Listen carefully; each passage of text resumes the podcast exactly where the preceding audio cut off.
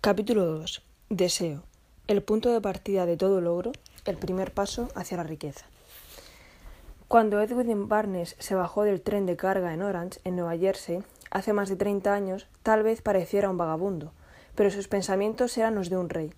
Mientras abría camino desde las, desde las vías férreas hasta la oficina de Thomas Edison, su mente no paraba de pensar. Se visualizaba en presencia de Edison, se oía a sí mismo pidiéndole una, una, oportunidad a Edison para llevar a cabo la única obsesión que le consumía todo el tiempo, un deseo candente de convertirse en socio del gran inventor.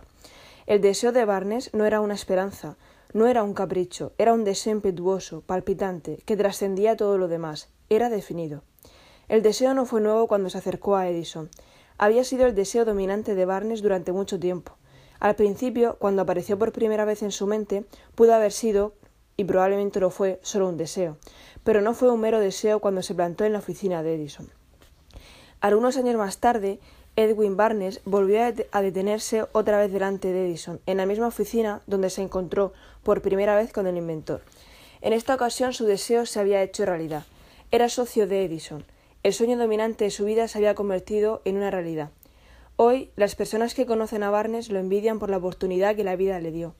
Solo tienen en cuenta el momento en el que triunfó, sin apenas tomarse la molestia de investigar cuál fue la causa de su éxito. Barnes tuvo éxito porque escogió un objetivo definido y empleó toda su energía, todo su poder y todo su esfuerzo en conseguir esa meta. No se hizo socio de Edison el día que llegó. Estuvo satisfecho de empezar con el trabajo más servil con tal de que le proveyera de una oportunidad para dar apenas un paso hacia su estimada meta. Pasaron cinco años antes de que surgiera la oportunidad que tanto había estado buscando. Durante todos esos años no se le ofreció ni un rayo de esperanza, ni una promesa de que lograría su deseo. Para todo el mundo, excepto para sí mismo, solo era otro diente del engranaje de la rueda comercial de Edison, pero en su propia mente era socio de Edison cada minuto del día, desde el primer día que trabajó allí. Se trata de un ejemplo notable del poder de un deseo definido. Barnes logró su meta porque quería, más que cualquier otra cosa, ser socio de Edison.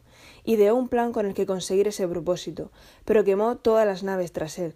Permaneció fiel a su deseo hasta que se convirtió en la obsesión dominante de su vida y finalmente en una realidad. Cuando se fue a Orange no se dijo intentaré convencer a Edison para que me dé un trabajo de cualquier tipo.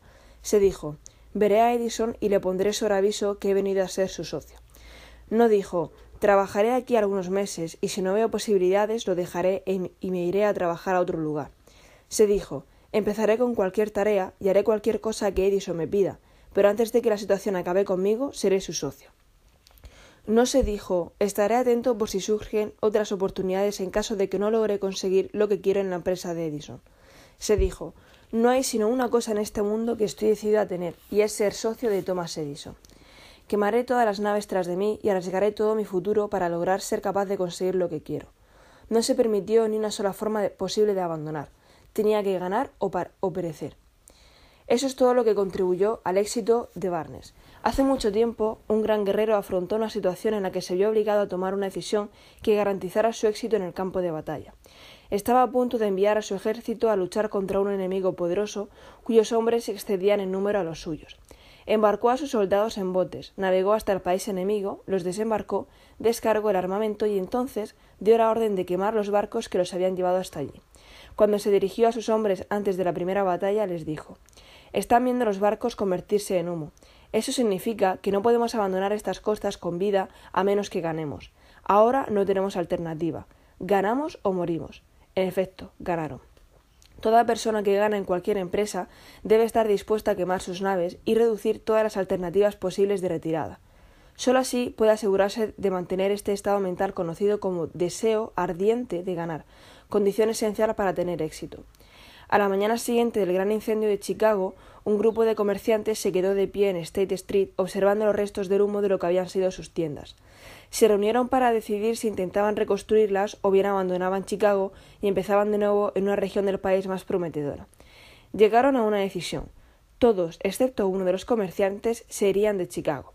El comerciante que decidió quedarse y reconstruir su tienda señaló con el dedo sus restos y dijo Caballeros, en este mismo lugar construiré la tienda más grande del mundo, por muchas veces que pueda quemarse. Esto fue hace más de 50 años. Construyó la tienda. Hoy en día se encuentra allí un monumento de altura imponente al poder de, este estado mental denominado deseo ardiente. Para Marshall Field, lo más fácil habría sido hacer precisamente lo mismo que hicieron sus vecinos comerciantes. Cuando el terreno era difícil y el futuro parecía lúgubre, se detuvieron y se fueron allá donde el terreno parecía más libre. El lector debe prestar mucha atención a esta diferencia entre Marshall Field y los demás comerciantes, porque es la misma diferencia que distinguió a Edwin Barnes de miles de otros jóvenes que trabajaron en la empresa de Edison. Es la misma diferencia que distingue prácticamente a todos los que prosperan de aquellos que fracasan. Todo ser humano que llega a la edad de entender el propósito del dinero lo desea con ilusión. Desearlo no traerá riquezas, pero desear riquezas con tanto ímpetu que termine por convertirse en una obsesión, planear medios definidos para adquirirlas y respaldar esos planes con una firmeza que no admite el fracaso, sí que traerá riquezas. El método por el cual el deseo de tener riquezas puede convertirse en, un, en su equivalente económico consiste en seis pasos concretos y prácticos. El primero, Determinar mentalmente la cantidad exacta de dinero que uno desea. No basta con limitarse a decir quiero mucho dinero. Hay que ser precisos en lo que se refiere a la cantidad. Hay una explicación psicológica de la concreción que se escribirá en el siguiente capítulo. Segundo, determinar exactamente aquello que uno pretende dar a cambio del dinero que desea. No existe tal realidad de obtener algo a cambio de nada. Tercer paso, establecer el plazo concreto en el que se tiene previsto poseer el dinero que se desea. Cuarto, idear un plan definido para conseguir el deseo y empezar de inmediato, tanto si estamos preparados como si no, a poner en práctica dicho plan. Quinto, redactar una declaración clara y concisa de la cantidad de, dinero que pretendemos adquirir, mencionar el plazo límite para su adquisición, exponer aquello que vamos a dar a cambio del dinero y, describir claramente el plan con el que pretendemos acumularlo. Vale, esto es como un resumen de los otros pasos. 6. Leer la declaración en voz alta dos veces al día, una de ellas antes de acostarnos y la otra al levantarnos por la mañana. A medida que uno lea, debe verse, sentirse y creerse ya en posesión del dinero. Es fundamental que el lector siga las instrucciones descritas en estos seis pasos. Es especialmente importante que observe y siga las instrucciones del sexto párrafo. Uno puede quejarse de que es imposible verse en posesión del dinero antes de tenerlo realmente. Aquí es donde acudirá en su ayuda el deseo ardiente. Si uno verdaderamente desea dinero con tanto entusiasmo que su deseo se vuelve una obsesión, no hallará ninguna dificultad en convencerse de que lo adquirirá. El objetivo es querer dinero, y el estar tan decidido a tenerlo lo convencerá de que lo tendrá. Solo aquellos que adquieren conciencia del dinero acumulan grandes riquezas. La conciencia del dinero quiere decir que la mente se ha saturado tanto del deseo de tener dinero que uno ya puede verse en posesión de él. Para los no iniciados que carecen de escolarización en los principios prácticos de la mente humana, estas instrucciones tal vez parezcan poco prácticas. Quizás sea útil para todos los que no logran identificar la sensatez de los seis pasos, saber que la información que transmiten proviene de Andrew Carnage, quien empezó siendo un obrero ordinario en las acerias y se las ingenió para que, a pesar de su, de su humilde comienzo, estos principios le rindieran una fortuna considerable de más de 100 millones de dólares. También puede ser de gran utilidad saber que los seis pasos aquí recomendados fueron escudriñados cuidadosamente por el, por el, difunto Thomas Edison, que puso su estampilla de aprobación sobre ellos por ser esenciales no solo para acumular dinero, sino, sino también para lograr cualquier meta definida. Los pasos no exigen ningún trabajo arduo, no exigen ningún sacrificio, no requieren que uno se ponga en ridículo ni que se vuelva ingenuo. Aplicarlos no necesita tener un nivel superior de educación, sin embargo, la aplicación exitosa de estos seis pasos exige la suficiente imaginación para permitirle a uno ver y entender que esta acumulación de dinero no puede dejarse en manos del azar, la buena aventura y la suerte uno debe darse cuenta de que todos los que han acumulado grandes fortunas primero tuvieron una cierta cantidad de sueños, esperanzas, anhelos, deseos y planificaciones antes de adquirirlas. También debe saber que uno nunca puede tener riquezas en grandes cantidades a menos que crezca en su interior un candente deseo de tener dinero y realmente crea que lo poseerá. Quizás también sepa que todo gran líder, desde los arbores de la civilización hasta el presente, era un soñador.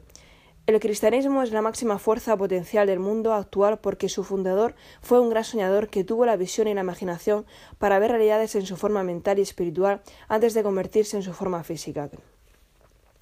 Si uno no ve grandes riquezas en su imaginación, tampoco las verá en el extracto de su cuenta bancaria. Jamás en la historia de Estados Unidos ha habido una mejor oportunidad para los soñadores prácticos que la que existe ahora. Los seis años de crisis económica han reducido sustancialmente a todos los hombres al mismo nivel. Una nueva carrera está a punto de recorrerse. Los riesgos representan enormes fortunas que se acumularán en los próximos diez años.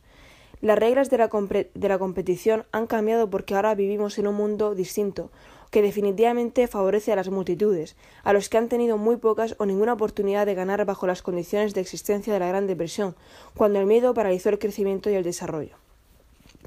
A nosotros, que estamos en este recorrido eh, hacia la riqueza, a nosotros, que estamos en este recorrido hacia la riqueza, debería alentarnos a ver que este mundo distinto en el que vivimos pide nuevas ideas, nuevas maneras de hacer las cosas, nuevos líderes, nuevos inventos, nuevos métodos de enseñanza, nuevos métodos de venta, nuevos libros, nueva literatura, nuevos documentales, nuevos documentales de radio, nuevas ideas para el cine.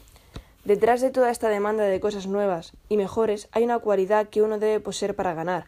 Se trata de la concreción del propósito, el conocimiento de lo que uno quiere y un deseo ardiente de poseerlo. La depresión económica marcó el fin de una etapa y el nacimiento de otra. Este mundo distinto necesita soñadores prácticos que puedan y pongan en práctica sus sueños. Los soñadores prácticos siempre han sido y siempre serán los que confeccionan los patrones de la civilización. Nosotros, que queremos acumular riquezas, deberíamos recordar que los verdaderos líderes mundiales siempre han sido personas que aprovecharon y le dieron una utilidad práctica a las fuerzas intangibles e invisibles de las oportunidades futuras, y que han convertido estas fuerzas o impulsos del pensamiento en rascacielos, ciudades, fábricas, aeronaves, automóviles y cualquier tipo de recurso que ha hecho la vida más placentera. La tolerancia y una mentalidad abierta son los requisitos prácticos del soñador de hoy. Aquellos que temen las ideas nuevas están condenados antes de empezar. Nunca ha habido una época más favorable para los pioneros que la actual. Es cierto que no hay, es cierto que no hay un oeste salvaje e impreciso que conquistar, como en los días de las carretas, pero hay un vasto mundo comercial, económico e industrial que remodelar y redirigir con nuevas y mejores trayectorias. A la hora de planear la adquisición de su parte de riquezas, uno no debe dejar que le influyan para que desdeñe al soñador. Para ganar las grandes apuestas de este mundo cambiante, se debe adoptar el espíritu de los grandes pioneros del pasado, cuyos sueños han dado a la civilización todo lo que tiene de valor, el espíritu que constituye la sangre vital de nuestro propio país, nuestra oportunidad de desarrollar y comercializar nuestros talentos. No debemos olvidar que Colón soñó con un mundo desconocido, arriesgó su vida por la existencia de dicho mundo y lo descubrió. Copérnico, el gran astrónomo, soñó con una multiplicidad de mundos y los desveló. Nadie lo acusó de ser inútil después de que triunfara. En lugar de eso, el mundo lo adoró en su santuario, demostrando así una vez más que el éxito no requiere disculpas y el fracaso no permite excusas. El éxito no requiere disculpas y el fracaso no permite excusas. Si lo que uno desea hacer es correcto y cree en ello, debe seguir adelante y llevarlo a cabo.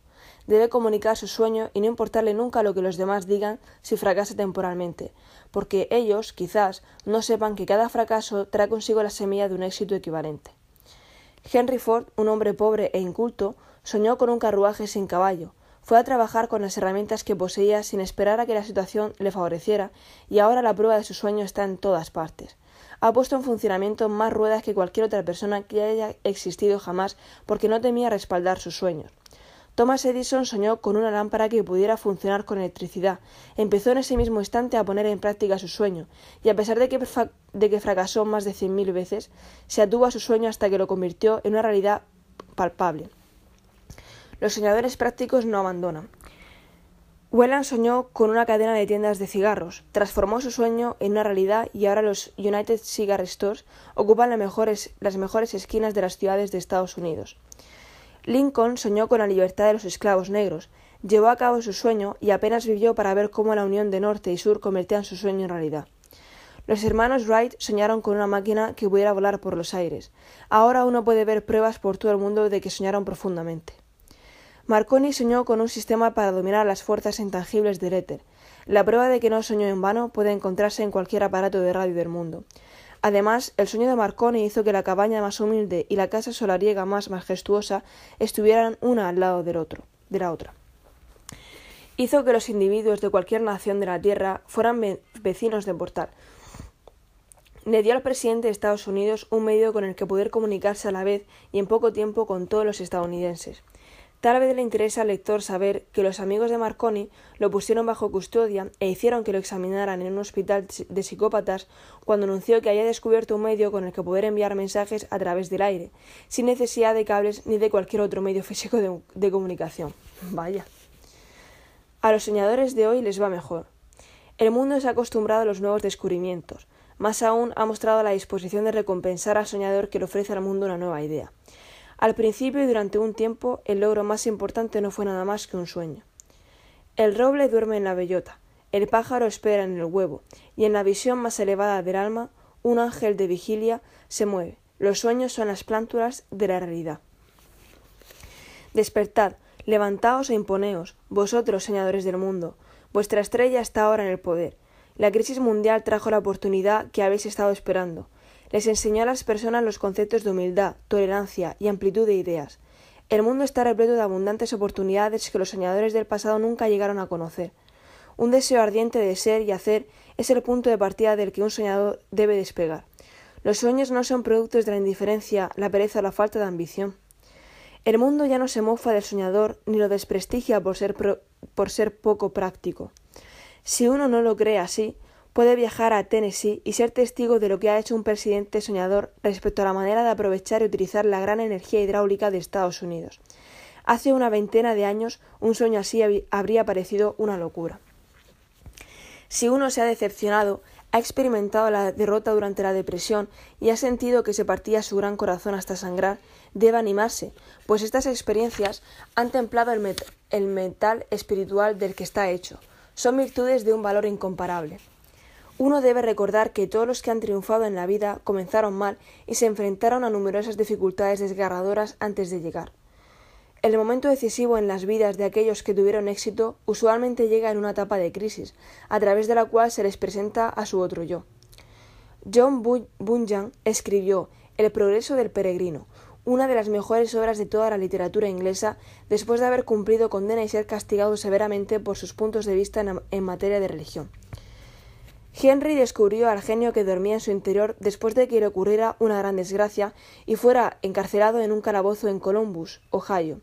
Al verse, al verse forzado, a través de la mala suerte, a conocer a su otro yo y a usar su imaginación, descubrió que era un gran autor en lugar de un delincuente y un paria despreciable.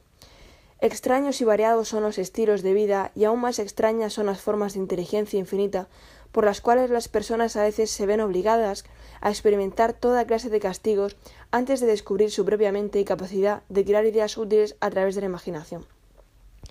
Edison, el inventor y científico más importante del mundo, fue un errante telegrafista que fracasó innumerables veces antes de descubrir finalmente al genio que dormía en el interior de su mente. Charles Dickens empezó poniendo etiquetas en las latas de, de betún, la tragedia de su primer amor penetró en las profundidades de su alma y lo convirtió en uno de los mejores escritores del mundo. Esa tragedia produjo, primero, David Copperfield y luego una sucesión de obras que hicieron de este mundo más rico y mejor para quienes leen sus libros. Las decepciones que provocan los asuntos amorosos generalmente tienen como consecuencia el abandono de los hombres a la debida y la ruina de las mujeres, puesto que la mayoría de las personas nunca aprende del arte de convertir sus emociones más fuertes en sueños de naturaleza constructiva. Helen Keller se quedó sorda, muda y ciega poco después de nacer. A pesar de su gran desgracia, ha escrito su nombre de forma indeleble en las páginas de la historia de los grandes. Toda su vida ha servido de prueba de que nadie jamás está derrotado hasta que la derrota se acepte como una realidad. Robert Burns fue un campesino analfabeto, maldecido por la pobreza y destinado a ser un beodo. El mundo mejoró gracias a su existencia, porque arrobó pensamientos bellos en la poesía y por lo tanto arrancó un espino y plantó un rosal en su lugar. Booker Washington nació sumido en la esclavitud, desfavorecido por su raza y su color de piel. Dado que era tolerante, tenía siempre una mentalidad abierta a todas las materias y era un soñador. Dejó su impronta para siempre en una raza entera. Beethoven era sordo y Milton era ciego, pero sus nombres durarán siempre que el tiempo perdure porque soñaron y tradujeron sus sueños en pensamientos organizados. Antes de pasar al siguiente capítulo, invito al lector a que, a que avive de nuevo en su mente el fuego de la esperanza, la fe, el coraje y la tolerancia. Si tiene esta disposición y un conocimiento práctico de los principios descritos, todo lo demás que necesita acudirá a él cuando esté preparado para ello. Dejemos que Emerson exprese esta idea con las siguientes palabras. Cada proverbio, cada libro, cada sinónimo que tienes para tu ayuda y comodidad te vendrá sin duda a la mente por algún camino recto o tortuoso. Cada amigo anhelado, no por tu fantástica voluntad, sino por tu alma grande y tierna, te atrapará en este abrazo. Hay una diferencia entre desear algo y estar preparado para recibirlo. Nadie está preparado para algo hasta que cree que puede adquirirlo. Su estado mental debe ser de convicción y no una mera esperanza o deseo. La amplitud de ideas es esencial para convencerse. Una mentalidad cerrada no inspira fe, coraje ni convicción. Cabe recordar que no es necesario hacer ningún esfuerzo adicional para apuntar alto en la vida y reclamar riquezas y prosperidad, al esfuerzo que se requiere para aceptar la miseria y la pobreza. Un gran poeta ha expresado inequívocamente esta verdad universal con los siguientes versos. Le discutí un penique a la vida, y la vida no me dio más, por mucho que le imploré durante noche cuando contaba mis escasos bienes porque la vida es un amo justo que te da lo que le pides, pero cuando has fijado el precio debes aguantar la tarea.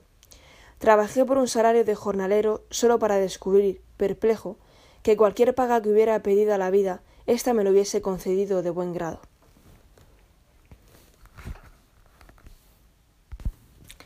El deseo se burla de la madre naturaleza.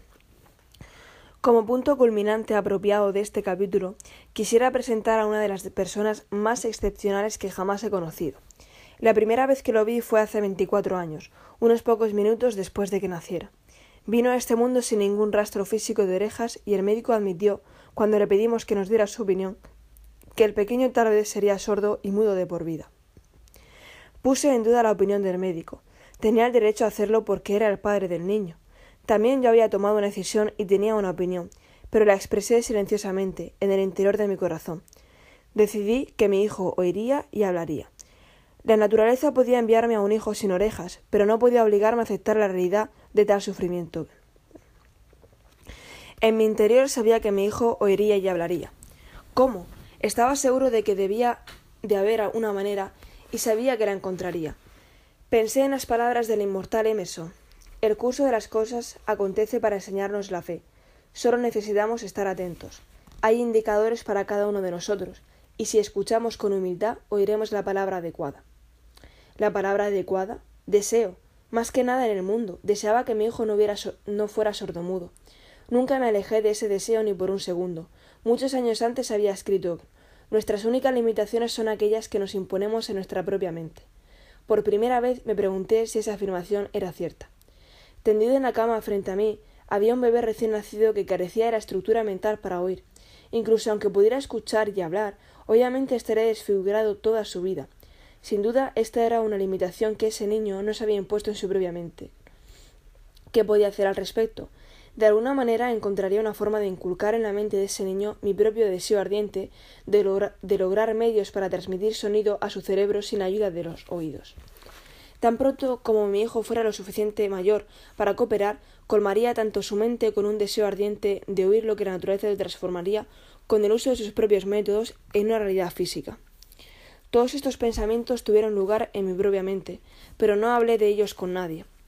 Cada día renovaba la promesa que me había hecho a mí mismo de no aceptar que mi hijo fuera sordomudo. A medida que se fue haciendo mayor y empezó a percibir las cosas de su alrededor, observamos que tenía un ligero grado de audición, cuando llegó a la edad en la que los niños normalmente empiezan a hablar, él no hizo ningún intento, pero por su conducta pudimos deducir que podía oír levemente ciertos sonidos. Eso era todo lo que quería saber. Estaba convencido de que sí podía oír, perdón, estaba convencido de que si podía oír, aunque fuera ligeramente, podría desarrollar una capacidad mayor de audición. Entonces ocurrió algo que me llenó de esperanza. Su origen fue completamente inesperado. compramos una vitrola. Cuando el pequeño oyó por primera vez la música, entró en éxtasis y rápidamente se apropió del aparato. Pronto mostró una preferencia por ciertas canciones, entre ellas It's a Long Way to Tipperary. No sé cómo se pronuncia eso. En una ocasión hizo sonar esta pieza una y otra vez durante casi dos horas, mientras él estaba frente a la vitrola mordiendo un borde de la caja. Ignoramos el significado de ese hábito hasta unos años más tarde, pues nunca habíamos escuchado nada acerca del principio de la conducción ósea del sonido en aquel entonces. Poco después de que se apropiara de la vitrola, descubrí que me podía oír con bastante claridad cuando le hablaba poniendo mis labios en contacto con su hueso mastoideo, en la base del cráneo. Estos descubrimientos me proveyeron los medios necesarios con los que empecé a convertir en realidad mi deseo ardiente de ayudar a mi hijo a desarrollar la audición y el habla. Para entonces había empezado a intentar pronunciar ciertas palabras. El panorama estaba lejos de ser esperanzador, pero el deseo respaldado por la fe no conoce la palabra imposible. En cuanto terminé que, en cuanto determiné que podía oír perfectamente el sonido de mi voz, empecé de inmediato a transferir a su mente el deseo de oír y hablar. Pronto descubrí que mi hijo se divertía con los cuentos que le contaba para, para dormirse, de manera que me puse a trabajar en la creación de, de cuentos ideados para que desarrollara confianza en sí mismo, imaginación y un intenso deseo de oír y de ser normal. Hubo un cuento en particular que destaqué, dándole un tono nuevo y trágico cada vez que lo explicaba. Estaba pensado para inculcar en su mente el pensamiento de que su desgracia no era un incordio sino un recurso de gran valor. A pesar del hecho de que toda la filosofía que había revisado indicaba claramente que toda adversidad trae consigo las semillas de una ventaja equivalente, debo confesar que no tenía la más mínima idea de cómo esta desgracia podría convertirse en una virtud. Sin embargo, continué con mi hábito de envolver esta filosofía en cuentos para dormir, con la esperanza de que llegaría un momento en el que mi hijo encontraría algún plan con el que poder sacar partido de su impedimento físico para algún propósito útil. La, razón me decía claramente que no había ninguna compensación adecuada para la falta de orejas y la estructura natural de la audición. El deseo respaldado por la fe apartó a un lado la razón y me inspiró a seguir intentándolo.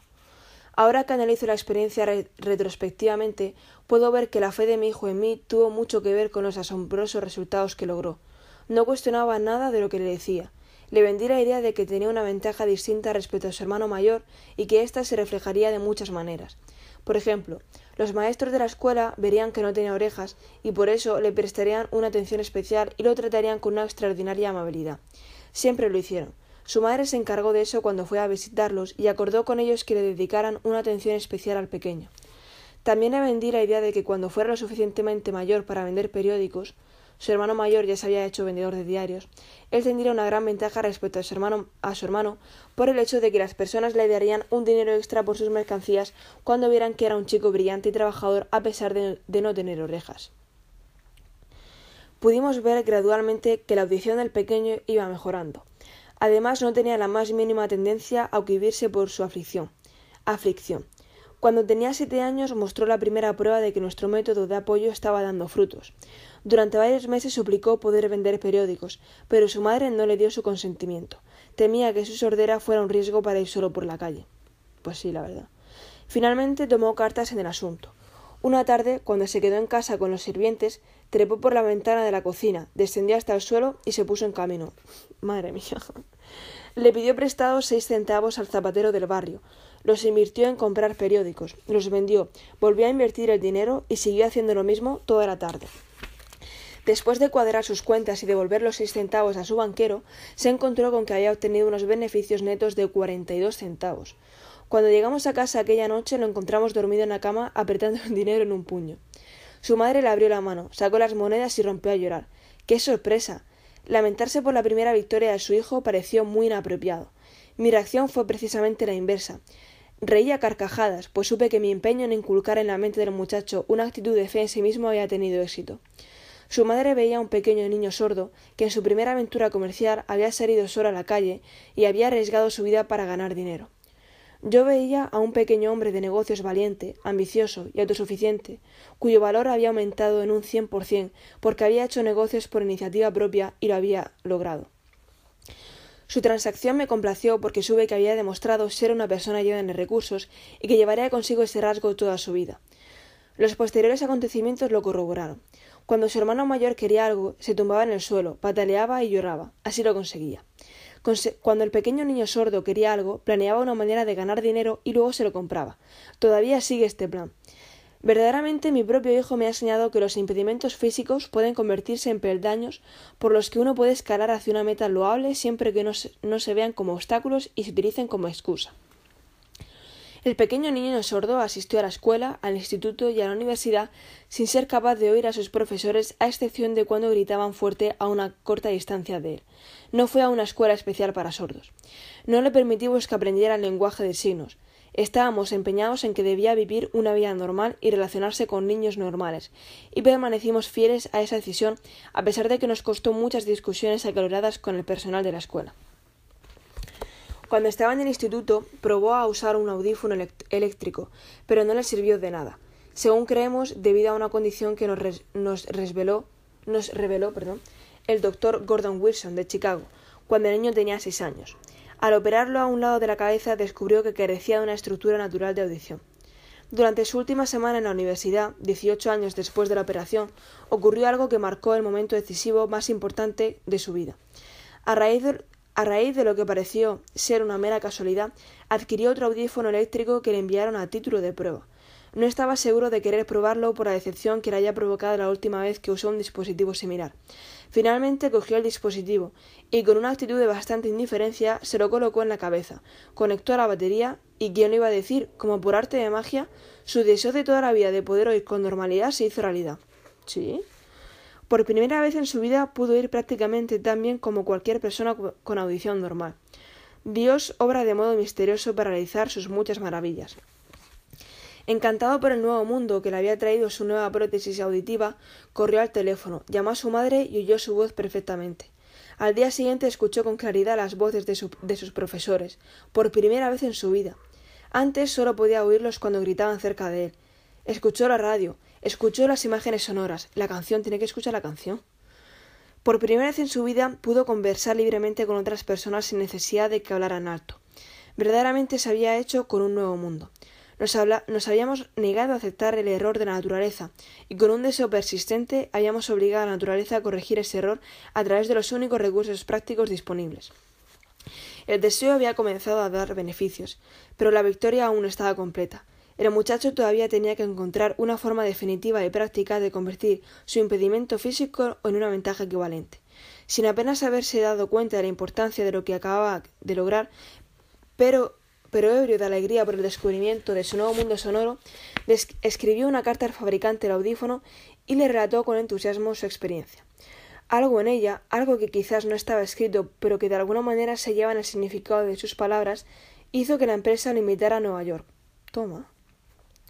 Cuando llegó, lo acompañaron en una visita a la fábrica y mientras hablaba con el ingeniero jefe sobre este mundo nuevo, una, una corazonada, una idea o una inspiración, cada uno puede llamarlo como desee, destelló en su mente. Fue este impulso del pensamiento lo que convirtió su aflicción en una ventaja destinada a traer beneficios, tanto en términos económicos como de felicidad, para miles de personas en los tiempos que estaban por venir. La esencia de este impulso del pensamiento fue la siguiente. Se le ocurrió que podría ayudar a millones de personas sordas que vivían sin el beneficio de los audífonos si encontraba una forma de explicarles la historia de su nuevo mundo. En aquel lugar y en aquel instante tomó la decisión de dedicar el resto de su vida a prestar servicios útiles a las personas sordas. Durante un mes entero llevó a cabo una intensa investigación en la que analizó todas las ventas del fabricante del audífono y creó medios y maneras de comunicarse con las personas sordas de todo el mundo para compartir con ellas su mundo nuevo, recién descubierto. Cuando lo hubo terminado, puso por escrito un plan bienal basado en sus conclusiones. En cuanto presentó el plan a la empresa, instantáneamente le ofrecieron un puesto para que llevara a cabo su ambición. Cuando empezó a trabajar apenas, perdón, cuando empezó a trabajar apenas había soñado que estaba destinado a dar esperanza y alivio a miles de personas sordas, que sin su ayuda habrían estado condenadas eternamente a la sordomudez. Poco tiempo después se asoció con el fabricante de su audífono y me invitó a asistir a una clase que dirigía su empresa, cuyo objetivo era enseñar a oír y hablar a las personas sordomudas. Nunca había escuchado acerca de tal forma de educación y por eso asistí a la clase, escéptico pero esperanzado de no malgastar por completo mi tiempo. Allí presencié una demostración que me proporcionó una visión mucho más amplia de lo que yo mismo había hecho para despertar y mantener vivo el deseo de tener una audición normal en la mente de mi hijo. Vale, nos quedan unas tres páginas y ya lo dejamos, que esto se está haciendo ya muy largo. Llevamos ya casi 40 mm, minutos. Vi personas sordomudas a las que enseñaban realmente a oír y a hablar con la aplicación del mismo principio que había utilizado hacía más de 20 años para salvar a mi hijo de la sordomudez. Así, a raíz de un extraño giro de la rueda de la fortuna, mi hijo Blair y yo hemos estado destinados a ayudar a corregir la sordomudez de aquellos aún de aquellos aún no nacidos, porque que yo sepa somos los únicos seres humanos con vida que hemos establecido definitivamente el hecho de que la sordomudez puede corregirse hasta, hasta el punto de que los que la sufren pueden tener una vida normal. Ya se ha logrado con una persona, por lo que también podrá conseguirse con los demás. No me cabe duda de que Blair habría sido sordomudo toda su vida si su madre y yo no hubiéramos logrado dar forma a su mente como lo hicimos. El médico que había asistido al parto nos dijo confidencialmente que el pequeño tal vez nunca podría oír ni hablar. Hace unas pocas semanas el doctor Irving Borges, un notable especialista de casos similares, examinó a Blair rigurosamente. Se quedó asombrado cuando descubrió lo bien que mi hijo puede oír y hablar, y dijo que su revisión indicaba que teóricamente el chico no debería poder oír nada. Pero el muchacho sí oye, a pesar de que la radiografía muestra que no tiene una apertura en el cráneo, a través de la cual sus orejas deberían conectar con el cerebro. Cuando inculqué en su mente el deseo de oír y hablar y de vivir como una persona normal, hubo en ese impulso alguna extraña influencia que hizo que la naturaleza tendiese una especie de puente en el golfo de, de, silencio entre su cerebro y el mundo exterior con unos recursos que los especialistas médicos más agudos no han podido interpretar. Sería un sacrilegio que yo mismo hiciera conjeturas acerca de cómo la naturaleza llevó a cabo este milagro. Sería imperdonable que dejara de decirle al mundo todo lo que sé del modesto rol que adopté en esta extraña experiencia. Es mi deber y un privilegio decir que creo, y no sin razón, que nada es imposible para la persona que respalda su deseo con una fe duradera. Verdaderamente, un deseo ardiente tiene maneras enrevesadas de convertirse en su equivalente material. Blair deseaba oír con normalidad, Ahora puede hacerlo. Nació con un impedimento físico que fácilmente podría haber dejado a cualquiera con un deseo menos definido en la calle con unos pinceles y una lata vacía. Este impedimento ahora promete ser un medio con el que prestará servicios útiles a muchos millones de individuos sordos, además de darle un empleo con una compensación económica adecuada el resto de su vida. Las pequeñas mentiras piadosas que inculqué en su mente cuando era pequeño, induciéndolo a creer que su afección se convertiría en una gran ventaja que, que, podría capitalizar, han quedado justificadas. En realidad no hay nada, ya sea bueno o malo, que una creencia junto con un deseo ardiente no pueda hacer realidad. Estas cualidades están disponibles para todos. A lo largo de toda mi experiencia con hombres y mujeres con problemas personales, nunca he tratado con un solo caso que demostrara de manera más rotunda el poder del deseo. Los, los escritores a veces cometen el error de escribir sobre temas de los que tienen un conocimiento superficial o muy elemental. Ha sido mi buena aventura haber tenido el privilegio de comprobar la solvencia del poder del deseo a raíz de la aflicción de mi propio hijo. Quizás fue providencial que su experiencia se diera de este modo, pues seguramente nadie está mejor preparado que él para servir como ejemplo de, de lo que ocurre cuando se pone a prueba un deseo. Si la madre naturaleza se somete a la voluntad del deseo, ¿es lógico que las personas puedan conquistar un deseo candente? Extraño e imponderable es el poder de la mente humana. No comprendemos qué método emplea para que cada circunstancia, cada individuo y cada objeto físico dentro de su alcance sean medios para convertir el deseo en su equivalente físico. Quizás la ciencia pueda descubrir este misterio. Inculqué en la mente de mi hijo el deseo de oír y hablar como cualquier persona normal. Este deseo ahora se ha convertido en una realidad. Inculqué en su mente el deseo de convertir su mayor impedimento en su mejor ventaja. Este deseo se ha cumplido. El, modus operandi con el que se logró este sorprendente resultado puede describirse sin dificultad, dado que consistió en tres hechos muy concretos. Primero, combiné la fe con el deseo de oír con normalidad y se lo transmití a mi hijo.